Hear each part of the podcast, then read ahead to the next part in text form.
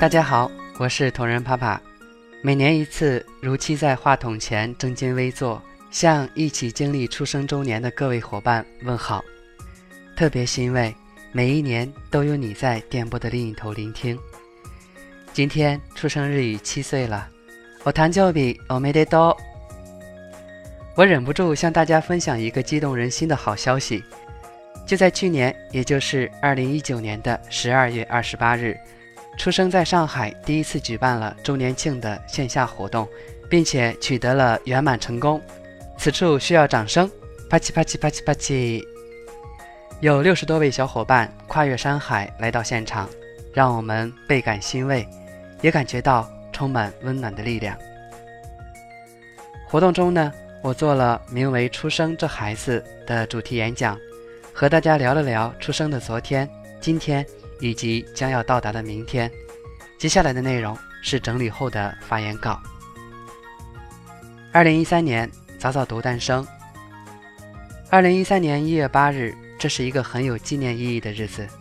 就在这天，五个曾经的沪江日语大厅学日语的小伙伴，在群聊时临时做了一个决定：从明天起。早上六点开始早读，于是，二零一三年一月九日，五个人真的六点集合起来开始早读了。到今天，早读从未停止，已经整整七年。早早读这个名字是初始成员之一柠檬老师提出来的。当时有个六点半开始的英语早读小组，名字就叫早读。柠檬说：“我们比他还早，我们就叫早早读。”这真是一个机智的决定，然后我们就坚持下来了，一直到现在。活动现场也来了三位早早读的老师：茉莉先生、小迷先生、鲸鱼先生。一件事情坚持做了七年，这并不是很容易做到的。希望大家给敬爱的老师们一些掌声。也是二零一三年出生诞生。二零一三年的六月，早早读度过了半年。这期间，五位初始成员里有三位相继因各种原因没有再继续下去，只留下柠檬老师跟我两个人主持。而此时的早早读影响越来越大，每天已经有几十人和我们一起早读了。但此刻身在国外的柠檬老师马上就要回国，也不得不告别。于是早早读只剩下我一人独立难支。接下来的时间，我一边独自支撑着。每天带大家早读，一边寻找着新的伙伴，直到我找到了三位新的老师：Ginsa、Lucky 和吐槽。于是早早读有了一个新的开始，有了四位老师轮流主持。这期间参加早早读的人越来越多，慢慢的在成为一个有着极高向心力的组织。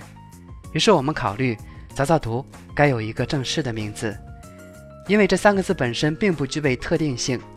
这个时候呢，一名叫做兔子的小伙伴提出了一个名字“出生”。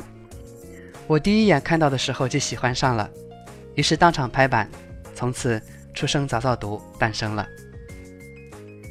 二零一四年拥有团队，第一年的早早读发展很迅速，我们从只有三名老师发展到了拥有十多名老师的队伍，早早读更热闹了。此时大家都感觉到。需要有一个幕后团队来规划和带领这个组织更有目标性的前进。于是，第一代正式的出生核心诞生。我们在维持早早读的基础上，开辟了新的晚间课程。这个时期，出生实现了每天早晚连续不断的涵盖初中高级的公开课。二零一四年，出生社团。进入二零一四年，沪江发布了一个新的产品，叫做社团。出生于三月十八日，正式入驻社团，进入了一个飞速发展的黄金时期。这一年，出生在沪江所有大小社团中，勇夺十佳社团的排行第一，成为沪江全语种最有影响力的社团。第一届 NHK 朗读大赛、日语歌翻唱大赛相继举行，反响热烈。出生的繁荣，同时也伴随着另外一个变化：彼时几个沪江的产品部落。小组等纷纷被下架，我敏感地意识到，把自身命运寄托于某一个平台，并不是那么的安全。我们开始寻求其他的道路。正好这一年呢，也是自媒体的爆发年，逻辑思维、小说、吴晓波频道等这些自媒体纷纷火爆而起，让我羡慕不已。于是，那时我认准了自媒体这条路。二零一四年七月二十七日，出生早早读订阅号诞生，同时出生电台成立。二零一五年公司注册。二零一四年轰轰烈烈的过去了，时间来到了二零一五年。由于出生把重心逐渐往自媒体平台转移，需要做的事情陡然增多。我们不再是沪江里一个小小的日语社团。而是一只想在更广阔的天地里打下一片属于自己的天空的小小鸟。我们的公众号、我们的喜马拉雅电台都需要更多的人手来打理。这一次是归零，是重新开始。而就在这一年，宁波初声文化传播有限公司成立了。二零一六年商业化第一步，整整三年半。初生一直在做着公益教学，老师们满腔热情，一直在为大家免费的传授着日语知识，而后勤人员也是不辞辛苦，花时间花精力为大家做着服务。此时的我日思夜想的，就是能为正在拼命的大家赢得一些回报。于是商业化的脚步从我们最擅长的日语教学走起。二零一六年七月，我们尝试着迈出了商业化的第一步。第一次开通了七个十人小班，包括四个新标日班、三个新编日语班，七个班级全部爆满。二零一七年高光时刻，这一年出生日语参加了大学生创业大赛，并斩获了浙江省文创类项目金奖。这是一个有分量的奖项，它显示了出生作为初创的线上教育公司的实力。二零一八年，看到美好未来。二零一八年二月，我和新媒体负责人 Saki、技术负责人琉璃在上海碰头。我们三人在如家酒店里那张大床上盘膝而坐。我拿着自己的小本本坐在床边，琉璃倚着床头，Saki 腿上放着笔记本电脑，一边讨论一边做记录。我记得那几天的上海特别冷，寒风呼啸，但是我们三人的热情让我们丝毫感觉不到寒冷。我们兴冲冲地去华东理工出版社，去喜马拉雅总部和他们谈合作，满脑子想的都是心向阳光。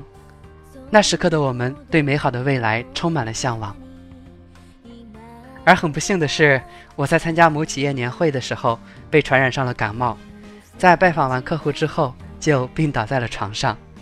但也就是这一天，我们做了一个对接下来的出生至关重要的决定：启用小程序。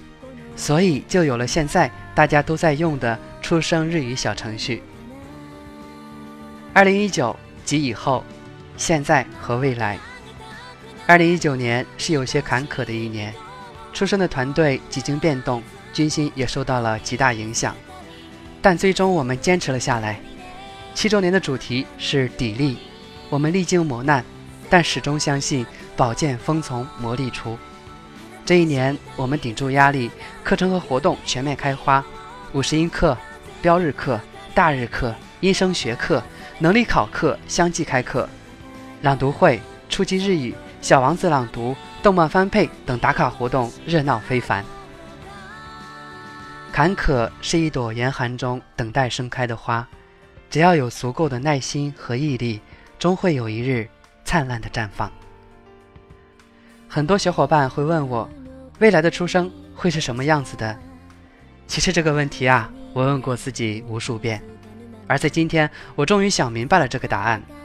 未来的出生是一个桃花源，这个桃花源无需缘溪行，望路之远近，它就在你身边，在你忙碌的九九六工作之外，在你疲惫的生活之外，在你看似看不到尽头的平淡人生之外，这里有一群人，他们学日语，用日语。玩日语，没有必须学习的压力，没有令人头疼的 KPI，有的是学习中体会不尽的欢喜和热情。你无需流连忘返，只要短暂停留，就可以带着明媚的心情开始新一天的生活。而我们会继续在这里等待随时给你疲惫的心灵以慰藉。我和我的同伴们正在向着这个目标砥砺前行。